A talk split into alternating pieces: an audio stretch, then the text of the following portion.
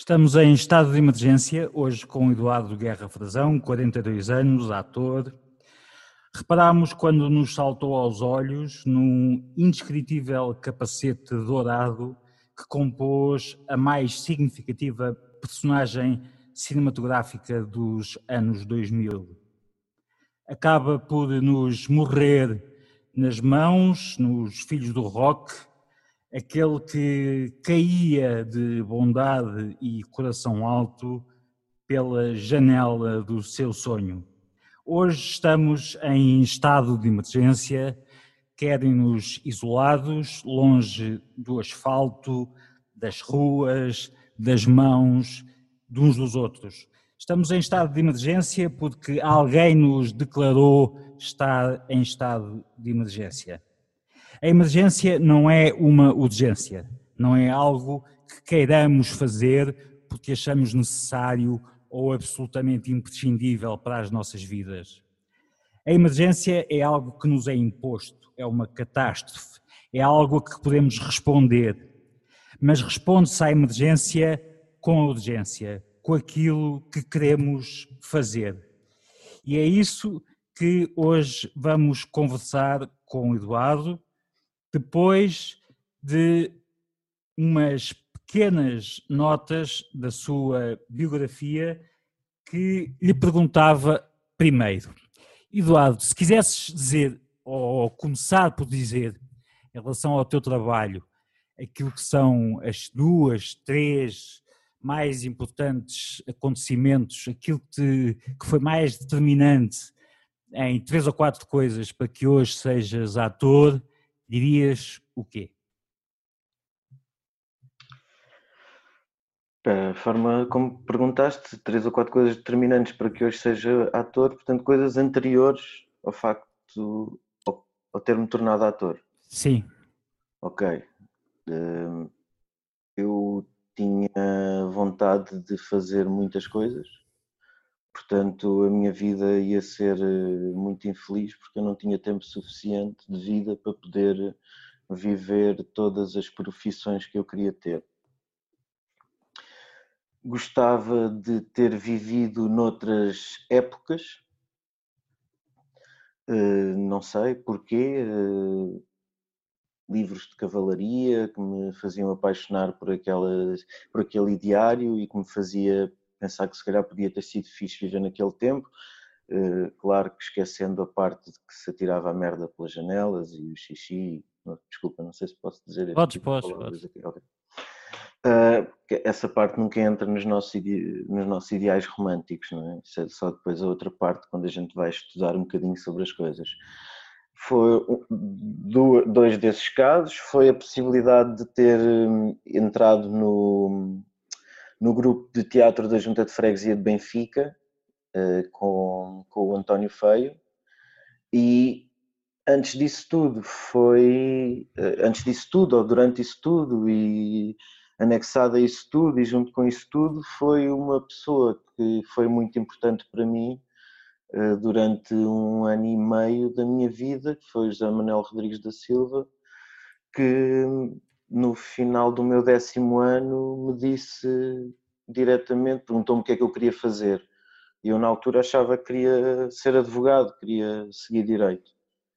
E que depois estava a pensar talvez fazer eh, o conservatório. E ele disse-me para eu esquecer a advocacia, que se calhar era melhor ir diretamente para o teatro para não perder tempo. E pronto, aquilo fez-me pensar e tomei a decisão nessa altura. Foi isso. Desculpa, perco-me. Falaste de duas pessoas que entretanto já desapareceram, o António Feio e o nosso camarada jornalista Rodrigues da Silva, que não são duas pessoas quaisquer. És capaz de recordar um bocadinho esse, esses teus encontros com o Rodrigues da Silva e que tipo de pessoa é que ele era, como é que as coisas eh, como é que falavas com ele? Que tipo de interlocutor é que ele era? O, Zé Manuel tornou-se, com, com, a evolução do ano escolar, e depois fomos mantendo uma relação de, de contacto não físico, mas íamos uh, falando a espaços, uh, mesmo espaços muito largos de tempo. mas uh, tornou-se uma pessoa muito importante na minha vida naquela altura, dos uh, 16, 17 anos, em que estás a moldar a tua personalidade, em que estás a, a fixar algumas coisas, tendo em conta aquilo que tu acreditas ser, ou que estás a começar a acreditar ser certo e ser errado, e uh, o teu lado uh, concretização humanístico, se calhar uh, tomas contacto com a filosofia, com o pensamento, com a concretização desse pensamento sobre ti, sobre o outro, sobre o universo, sobre o pensamento, sobre estas merdas todas.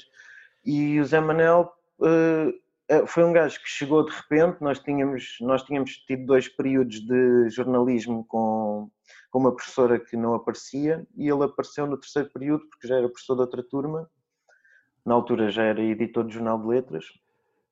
E pá, entrou para o terceiro período e a primeira aula dele marcou logo a turma. Toda a gente, pá, foi aquele primeiro impacto tu pensas, eu quero ser como este gajo, eu quero ter esta segurança, esta confiança e está-se bem. Ele chegou à sala e eh, pá, em cinco minutos disse assim: é o meu, eh, eu estou no terceiro período com vocês, portanto eu não vos conheço de lado nenhum.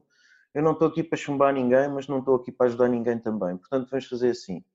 Como eu não estou para me chatear, não quero pôr ninguém na rua, não quero ter que ter chatices com essas coisas. Quem não quiser vir às aulas, escreve o um número no quadro, que é para eu não marcar falta.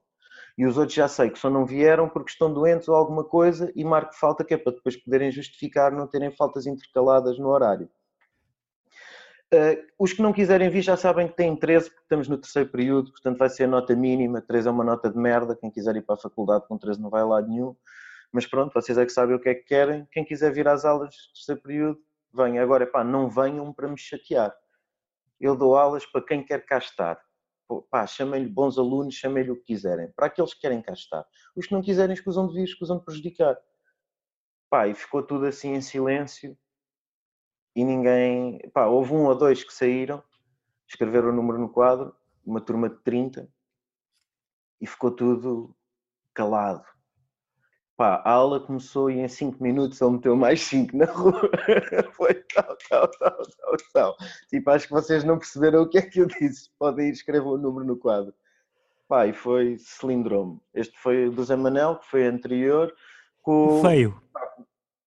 Com o feio. Como é que as coisas o feio. Com o feio foi... Eu comecei a ir às aulas de... a assistir às aulas que ele dava, porque um amigo meu estava lá e aquilo era a rebaldaria na altura.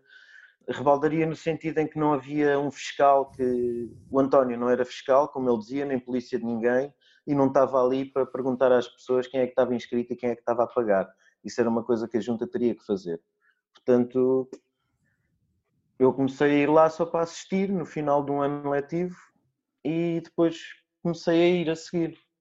E eu era um bocadinho infantiloide e logo numa das primeiras, quando comecei a ir já como aluno, já não só a assistir, portanto, quando eu ia só assistir para os outros ficava caladinho para não arranjar merda a ninguém. Quando, pá, na terceira aula, como aluno, eu vinha chitado da escola, do autocarro, vinha imitar, fazer as marretas com, com o pessoal, blá, blá, blá, pá, e não larguei as marretas o tempo todo. E estava sempre a fazer piadas, ele dizia as coisas e eu estava sempre a fazer piadas. E ele vira-se de repente, eu achava que estava a imitar o Fonzi, não é? O das andotas. Pá, e ele está a falar, a explicar não sei o quê, pá, uma linha de pensamento concreta, e de repente, no discurso dele, entra pá, uma direta para mim, tipo, oh Cocas, e tu se não te calas eu ponho-te lá fora e não voltas a entrar que eu já não te posso ouvir. Pá, mas sem desmontar o discurso e a seguir continua o resto do discurso que estava a ter a explicar a cena e eu fiquei tipo, Ups. ok. Be Sharp. Foram assim duas cenas.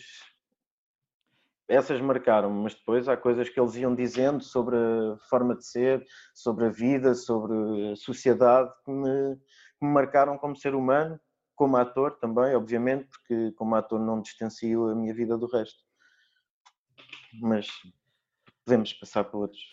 Deixa-me aqui um bocadinho voltar a ti e pensar o que é que faria hoje aquele jovem baterista com problemas de, nos tendões da sua mão, agarrado às drogas, à vontade desesperada de fazer arte, ou aquele miúdo com o capacete dourado que resgatava seres da sua, do seu destino infundado, do seu destino sem fim à vista ou com fim anunciado. Quando nos conhecemos, eu tive a sensação de que uh, uma das tuas características principais era a aprendizagem.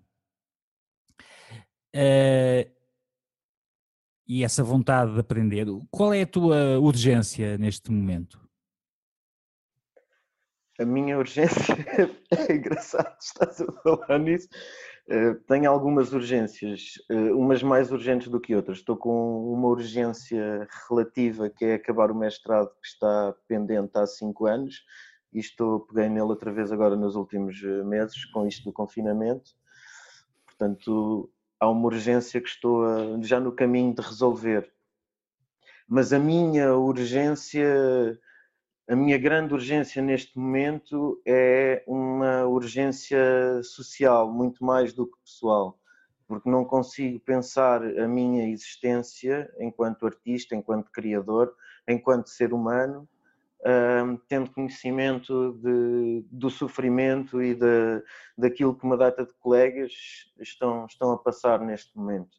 E apesar de eu não estar nessas condições, porque felizmente tive trabalho e tinha coisas penduradas para receber, eh, que ainda estou a receber, coisas de 90, 120, 150, 180 dias, e isso permitiu-me ter uma almofada para sobreviver estes tempos e entretanto já comecei a trabalhar com dobragens e com locuções, portanto não estou nessa situação premente de sobrevivência, mas para mim a urgência neste momento era encontrar uma solução uh, digna. Falo sobre o pessoal das artes, mas isto não é um problema pontual que se relacione com a malta das artes e da cultura. Isto a bem é dizer, a bem dizer, um problema eh, transversal na nossa sociedade. Ok, de qualquer das maneiras, eh, é bom termos consciência de que não há nenhuma outra categoria, eu não diria profissional, mas de vida, que é, com a precariedade dos artistas. Não há nenhuma, mas, mas sem comparação. E quando eu digo isto, digo uh, trabalhadores do sexo, uh, operários em layout, o que quer que seja. Não há nenhuma classe mais precária que os artistas. Não há também nenhuma consciência disto. Ninguém tem ideia do que é que é um país onde, evidentemente não é só em Portugal, portanto não é uma situação portuguesa, mas eh, é nesse contexto que estamos a falar, eh, onde, onde os artistas eh, vivem numa, numa, num, beco de sobrevivência no limite da sua própria existência, não é? E, e inclusivamente esta situação bizarra que é pagarem para ter que trabalhar, não é? A maior parte do seu tempo passam-no a arranjar dinheiro para poder pagar para trabalhar. Uh, o que faz com que seja uma, uma, uma classe à parte. Uh, o que é que tu, o, o que é que tu achas que este, este período do Covid pode ter trazido que dê aos artistas a noção de que se não saem à rua a gritar, uh, provavelmente vão ficar pior? Eu, eu, acho que foi exatamente o facto de de repente já não é. Uh, há muitas histórias que tu ouves de ei, para aquele aconteceu isto, ei, o não sei quantos tem um primo. Não é que parece que o facto da coisa se tornar mais próxima, tu conheceres as pessoas que estão a passar por isso, tu seres as pessoas que estão a passar por isso, obrigou as pessoas a vir para a rua. Eu acho que isso aconteceu. Agora, tenho esperança que isto possa ter servido para isso, apesar de toda esta toda esta desgraça que a emergência, que este estado de emergência trouxe, que este vírus trouxe, que esta pandemia, esta propagação ou o medo que também se criou à volta dele, não é? Todo este terror, a política do terror, da opressão, que é sempre a forma mais fácil de controlar o ser humano, que é cuidado, eles vêm aí, voltamos à alegoria da caverna, é, são milhares de anos de sabedoria sempre aplicados da mesma maneira, que faz com que as pessoas venham para a rua. Que Mas, é, Eduardo, já não é só tu... na televisão, não estás a ver os eh, refugiados a chegar a uma praia na Grécia, na Turquia, não é? A coisa está a acontecer aqui ao teu lado eh, e ou tu sais de casa e vais fazer umas compras e entregar à malta e distribuir cenas e saber quem é que precisa de ajuda ou então estás em casa e vês as pessoas a caírem é? qualquer das maneiras as pessoas que saíram à rua nomeadamente no, no, na manifestação, nas várias manifestações que se fizeram pelo resto do país, inclusivamente rompendo o tabu do sair à rua e do estar junto, uh, que tem sido uma coisa difícil, porque de facto foi bem feita, eu estou de acordo contigo, eu acho que se fez uma. conseguiu-se incutir isso outra vez nas pessoas, não é? o medo de estar com o outro por, porque alguém pode intervir e pode ser perigoso, mas de qualquer maneira estamos a falar dos artistas das artes performativas ou das artes do espetáculo. A minha, a minha grande interrogação é porque é que os artistas, de, em todas as suas variantes, não são capazes de confluir. Isso foi, isso foi, isso foi uma das coisas que eu, que eu, que eu falei quando, uh, quando foi agora daquela vigília uh, e se ficássemos todos sem cultura. Uh, foi uma das coisas que eu falei que é estava-se a falar muito do, de, dos artistas das artes performativas, dos atores, dos bailarinos, dos músicos, dos técnicos dos teatros, dos, uh, uh, dos frentes de sala, dos bilheteiros, uh, e onde é que estão os pintores, onde é que estão os escultores, onde é que estão os arquitetos, onde é que estão os escritores, onde é que está toda esta gente, também faz parte. nós não somos só os que estão em cima do palco, a cultura é muito mais do que isso, e a cultura não pode ser só e isto é a minha visão, eh, se calhar redutora, a cultura não pode ser só 70% eh, para os edifícios e para a RTP, eh, e depois o que sobra, que são 30%, distribui-se pelas artes todas e todas de uma forma que não se percebe nunca muito bem. E quem são as pessoas que distribuem?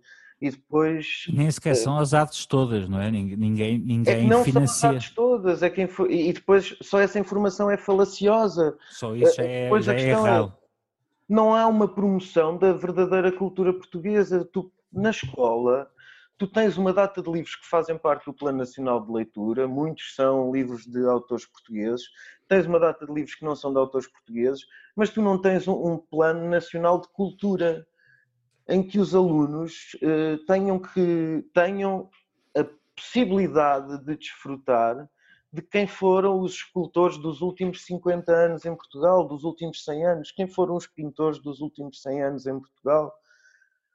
Portanto... Por falar nisso, por falar nisso, eu acho que uma boa questão a introduzir agora tem a ver com, com, com este facto. Tu, tu és pai de uma menina que eh, um dia destes vai para a escola. Para a escola, quando eu digo para a escola, para o primeiro ciclo, para aquilo Sim. que nós chamávamos a instrução primária.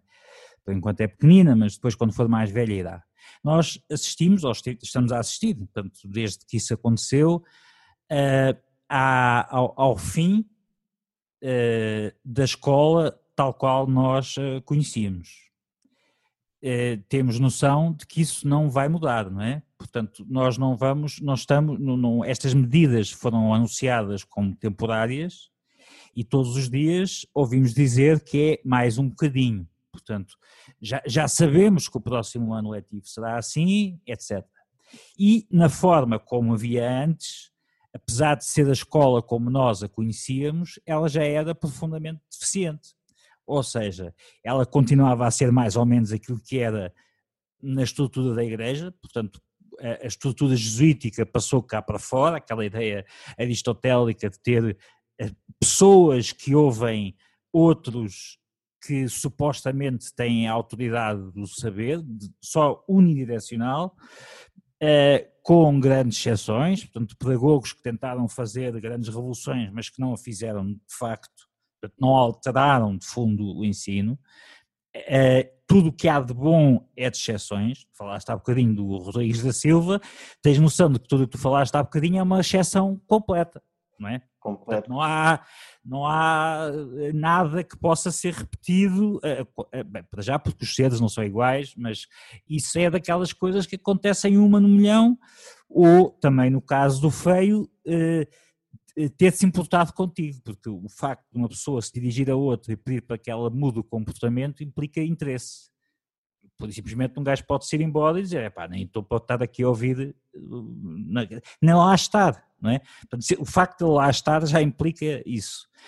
Mas na escola que tínhamos, já não havia expressão dramática, expressão musical, uh, uh, a expressão artística, as artes plásticas foram reduzidas à educação visual e tecnológica que eh, depende da capacidade daquilo que cada professor pode ou não querer fazer disso, mas é uma, uma, uma coisa que está completamente dependente do fundo cultural de cada professor. Nem os programas eh, são capazes de dar essa, essa mundividência.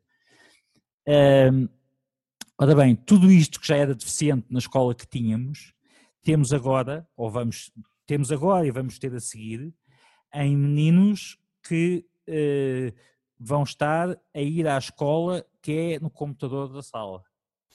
Ou vão estar a ir à escola eh, para eventualmente ter umas disciplinas que são mais, mais ou menos práticas, disse assim, eh, sendo que a tendência é que seja, enfim, mesmo à distância naquilo que é essencial, eh, e provavelmente não vão ter colegas, não, não, vão, ter, não vão poder não gostar da escola, que é uma, é uma é forma de, de, de, entrar na escola, não é? Nós, gostar ou não gostar, já faz uma nós com a coisa. O que é que tu sentes em relação a isso? Quer dizer, quando, uh, esta, esta modificação escolar que nós nos percebemos que se está a implantar e não é só cá, portanto ela está, esta mudança está a acontecer na União Europeia, nos países da União Europeia, como é que tu vês isso? Olha, eu, eu já não acreditava no nosso sistema educativo. Uh, achava e continuo a achar que não faz sentido, principalmente destes últimos 20 anos, devido à evolução tecnológica, essencialmente, e àquilo que ela nos trouxe na forma de aceder a conteúdos, uh, que não fazia sentido continuar numa escola expositiva que vem de há 100 anos atrás, de há 200, de há 300, de há 2000 anos atrás, em que há um senhor que explica, que é o doutor, e os outros ouvem com muito entusiasmo até um dia serem capazes de dizer o mesmo que o doutor. Uh, e, e, já não sou especialista em outros eh, sistemas pedagógicos, embora tenha lido algumas coisas sobre o sistema Waldorf, tenho alguns contactos com o movimento da escola moderna, que apesar de tudo está implantado dentro do nosso sistema de ensino, mas de uma forma pontual, ou seja, são os professores que seguem o método que o aplicam nas suas próprias salas, e são poucos os professores eu, eu, aliás, eu conheço poucos professores que depois do primeiro ciclo o façam, uh, pela dificuldade de ser só uma disciplina. Uh, mas uh, isso foi uma das preocupações. A Júlia foi para a escola este ano, para o pré-escolar, e foi uma das preocupações que nós andámos desde que ela fez dois anos até o ano passado a pensar o que é que íamos fazer. também se pôs a possibilidade do homeschooling, Uh, mas uh, efetivamente o que nos fazia sentido para era ter uma relação social, que é isso que a escola nos traz, não é? Com criança com pares, com crianças da idade dela, numa relação com, no caso, um adulto que há de ser uh, nesta, nesta fase muito mais cuidador do que professor, não é? tivemos muita sorte com, com a educadora dela, que é fantástica e é e realmente alguém que promove a autonomia, que, que, fala com eles não como atrasados mentais, mas como pessoas, que as crianças são, e isso para mim é muito importante. Agora, o que eu acho relativamente a isto é que provavelmente isto quebrou o tabu de que a escola era assim. E isso é a coisa mais importante neste momento, que é não sabemos agora para onde é que ela irá, está-se a implantar uma coisa nova, mas o facto de se estar a implantar uma coisa nova permite perceber que não é obrigatório ser como era. Tu achas que se está a implantar uma coisa nova? implantar agora.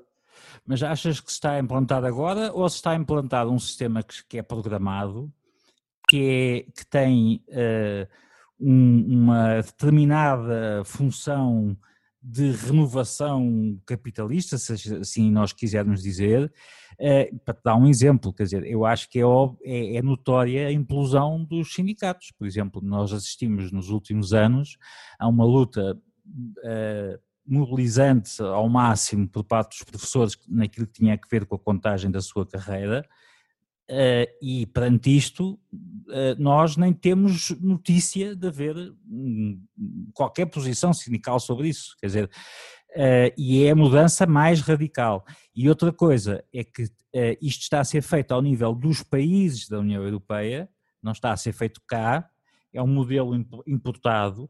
Até as aulas da telescola, que era uma coisa da minha infância, aí com sentido progressista, portanto era levar a escola a sítios onde não havia professores, mas onde havia monitores e as crianças estavam juntas, agora é um sítio onde não há monitores e as crianças estão separadas, mas se tu fores ver, e basta ver os anúncios das televisões uh, de, serviço público que estão uh, envolvidas nesse, nesse processo, e elas passam, passam na RTP, em todos os canais da RTP tu vês uns, uns eh, vídeos eh, promocionais desse serviço, tu vês que até os cenários são iguais, portanto os, os cenários, o design, etc., Uh, uh, os horários são os mesmos. Se tu meteres mais uma hora, com exceção de, de, de, do, dos Açores, uh, há, tu vês que até, até os horários de intervalo são à mesma hora que aquelas pessoas que aparecem é uma magra, uma gorda, uma, aquele sistema americano de, de, de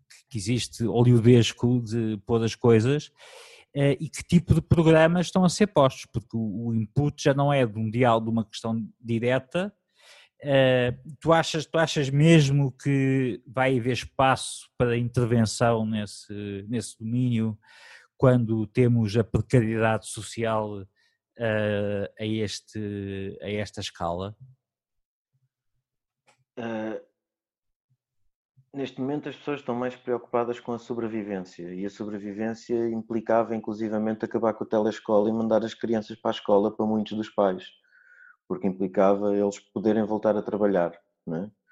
uh, agora, eu acho que isto da telescola tem, tem muitos problemas, tem essa questão toda hum, propagandística, não é? Este estudo de como é que a coisa tem que ser feita, sociológico, programado, planificado, traz uma coisa que é uh, aqueles miúdos que não tinham uh, o apoio ao estudo, de certa forma, isto poderia ser, não estou a dizer isto substituir a escola, mas numa escola diferente poderia ser um apoio ao estudo, haver um canal com isto, a passar regularmente, um canal Sim, só disto, claro, em vez mas... de haver um canal de Big Brother. Mas okay? a questão, um exato, mas a não questão ser a é televisão pública, não ser eh, um serviço que entra em concorrência inclusivamente com as televisões privadas, porque isso também traz logo outro tipo de concorrência nefasta, não é? Uh, e outra coisa é o facto de o que me interessa mesmo é percebermos que conseguimos romper com o que estava. E isso significa não que temos que aceitar a forma como está a ser implantado. Isso eu percebo, sistema, mas tu achas que em relação à escola é isso é possível? Mudar. E, Epá, também estou de acordo com isso. Nós, nós, se nós virmos os exemplos do norte da Europa, uh, da Noruega, acho que a Dinamarca também, Suécia. Mas isso implica, isso implica vir para a rua vir para a rua, eu, eu, digo isto como pergunta, eu, eu até por uma questão geracional não consigo ver outra, outra forma de intervenção que não seja essa, mas é capaz de ser uma, como é que eu digo, uma limitação geracional. Uh, vir para a rua, e isso, aliás, uma das coisas que penso que mais assustou as pessoas foi da perspectiva de que estamos em casa, não podemos sair, eh, como é que nos encontramos para reivindicar.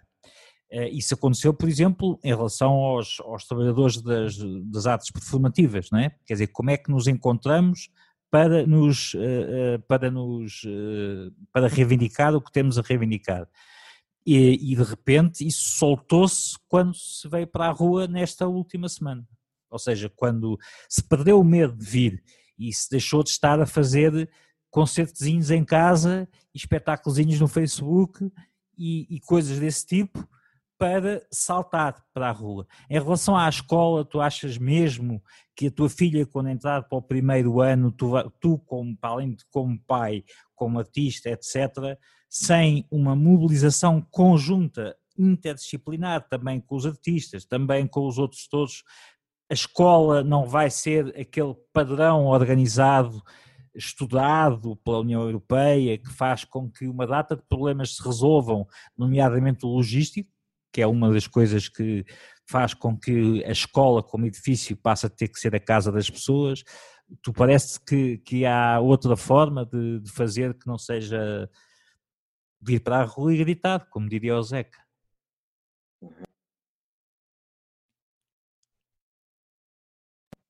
Desculpa, foi outra chamada que entrou aqui. Eu acho que é essencial vir para a rua e gritar. Eu acho que não vai haver outra solução, porque vamos estar à espera de uma vacina para poder sair para a rua. A vacina não vem antes do verão do próximo ano. Uh, vamos uh, depois, isto é uma previsão. A vacina pode não vir, ou quando vier a vacina pode surgir outro vírus, ou outra versão do vírus, ou outra. Porque isto agora, instalado o primeiro medo, é muito fácil brincar com ele e começar a, a, suspender as vidas de toda a gente enquanto der jeito, seja às grandes economias, seja à China, seja aos, aos próprios Estados Unidos, para uma nova recuperação económica, porque nós andamos sempre aqui ao sabor de, das economias e dos bancos. Pá, correndo o risco de ser um atrasado mental, quando esta pandemia começou, eu pensei: foda-se, pode ser que seja agora que isto dá o tilt, meu. E realmente mudamos a nossa forma de pensar. E passamos a ser em vez de ter. Passamos a estar em vez de ter. Pá, e, e de repente penso, e depois vi que a coisa estava shift, shift, e havia coisas a saírem do universo deste composite, mas estava toda a gente a querer aguentar o composite, seja de lado, seja de cabeça para baixo, seja virado para cima. Quando as pessoas dizem o regresso à normalidade, man, eu não quero o regresso à normalidade. Eu claro. acho que é, bora aproveitar isto para dar uma volta, meu. Para mudar este mundo. Claro.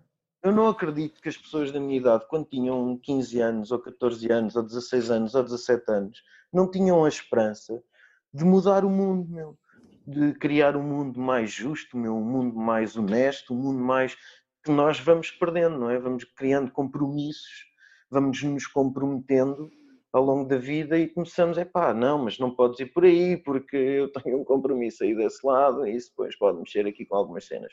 Pois por aí também se calhar não dá jeito, aí, se calhar o melhor é deixar isto como está. Já não temos muito a perder, ah, não é? Por isso é que eu digo que os artistas são uma boa, uma boa uh, classe vanguarda, porque já não têm de facto muito a perder, já, já estão num limite de, de, de enfim, de, de penúria. Acho que é o facto de haver uma, uma faceta, maior, uma parte maior da sociedade que está agora como nós, que está agora também como nós, que realmente temos as armas. Pá, porque apesar de tudo, nós estamos mal porque há dois meses que muita gente não tem trabalho. Mas são milhares de pessoas nas artes que regularmente não têm trabalho. Há três ou quatro centenas que estão constantemente a trabalhar ou que têm trabalho regular, mas há milhares, dezenas de milhares que não têm trabalho regularmente. Ou até se acha, por exemplo, que seja normal alguém que, tendo a sua atividade artística, tenha que ter outro trabalho para poder ter claro, essa atividade pá, artista. Claro, e a velha pergunta que todos nós, esta pergunta que já todos nós tivemos, que é eh, tu dizes o que é que és e dizem ah, está bem, mas então o que é que faz? Não, mas eu sou ator. Sim, mas, então, mas depois para o que é que para faz? Para ganhar dinheiro. Mas para, para ganhar dinheiro.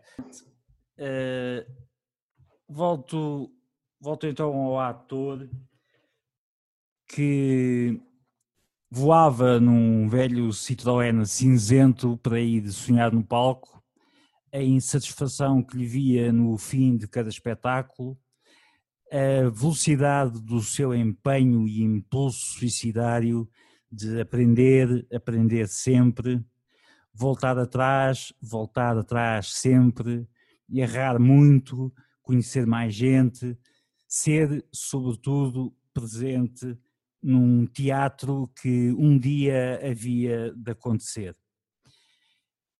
Eu um, vou, vou dizer duas coisas que te deixarão certamente embaraçado.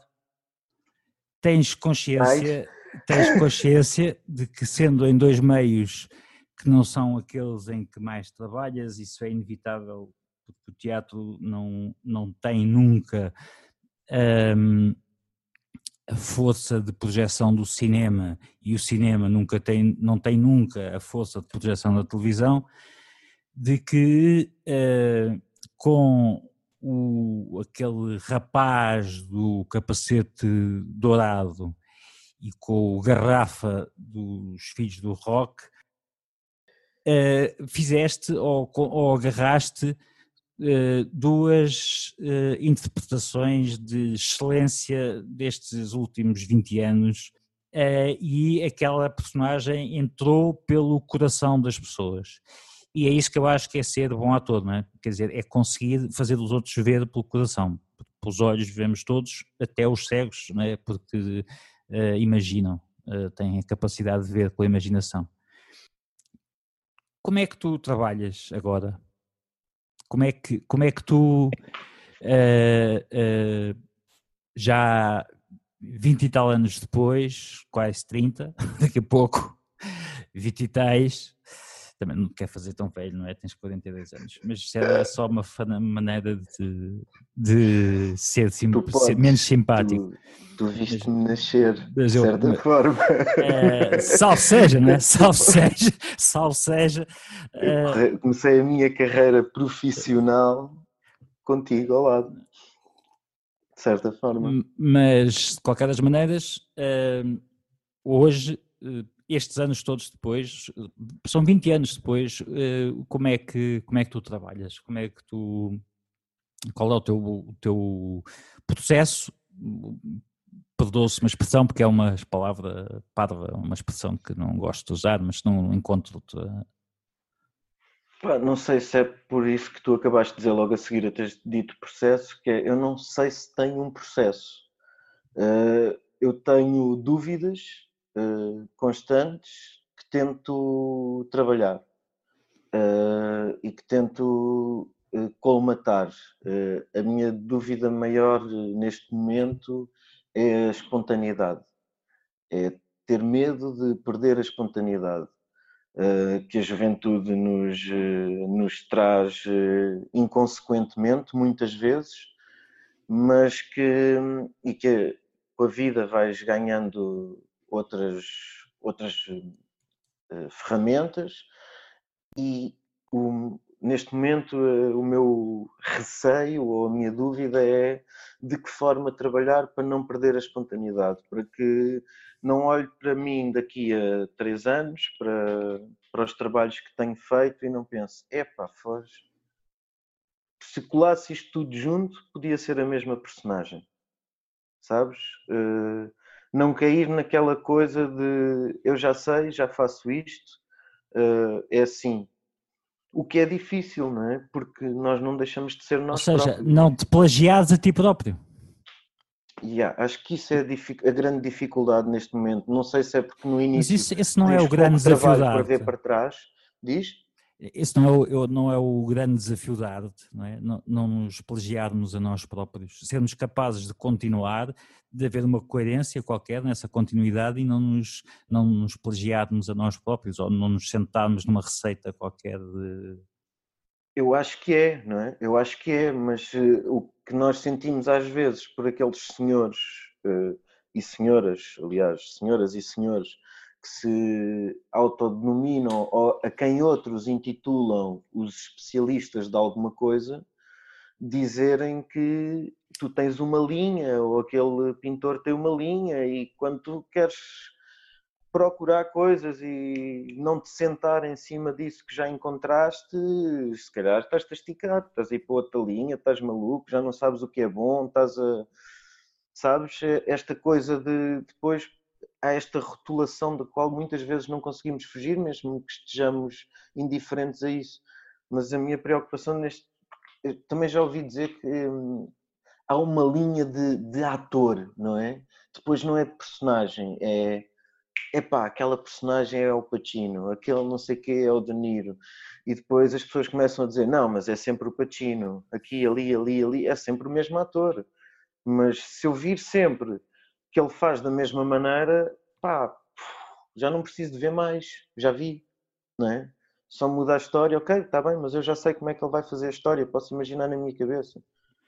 Já é não preciso, ser é? mais interessante do que estar-me a frustrar uh, Portanto, eu acho que essa é a grande dificuldade. Eu às vezes digo na, na brincadeira à FI, que é, que é a minha companheira, que é se calhar estava na altura de sair e procurar uma nova profissão nas artes, porque, como tu dizes, quer dizer, tive o capacete dourado. Foi. Ah, pronto, foi o meu papel no cinema. Tive o garrafa foi o meu papel na televisão. Dificilmente na nossa produção nacional vou ter um papel que me dê tanto prazer e que se calhar eu consiga dar tanto e que, de certa forma, cresça como aquele cresceu. Portanto, em teatro, acho que é mais difícil eu, eu, eu poder dizer tem este ou aquele. Para mim, foi o espetáculo do, do mestrado, que foi escrito por mim e pela Mariana e foi ensinado por ela, mas isso porque tem a ver com aquilo que eu queria dizer, com a minha mensagem enquanto artista, enquanto ator, o que é que me apetecia falar, daí essa importância. Portanto, eu às vezes digo já me posso reformar, que é para sair em altas, antes disto começar a, a decair. Dizer, não, não, eu saí. A brincar, a brincar, há muita gente que fez isso, não é? A brincar, a brincar. É, e...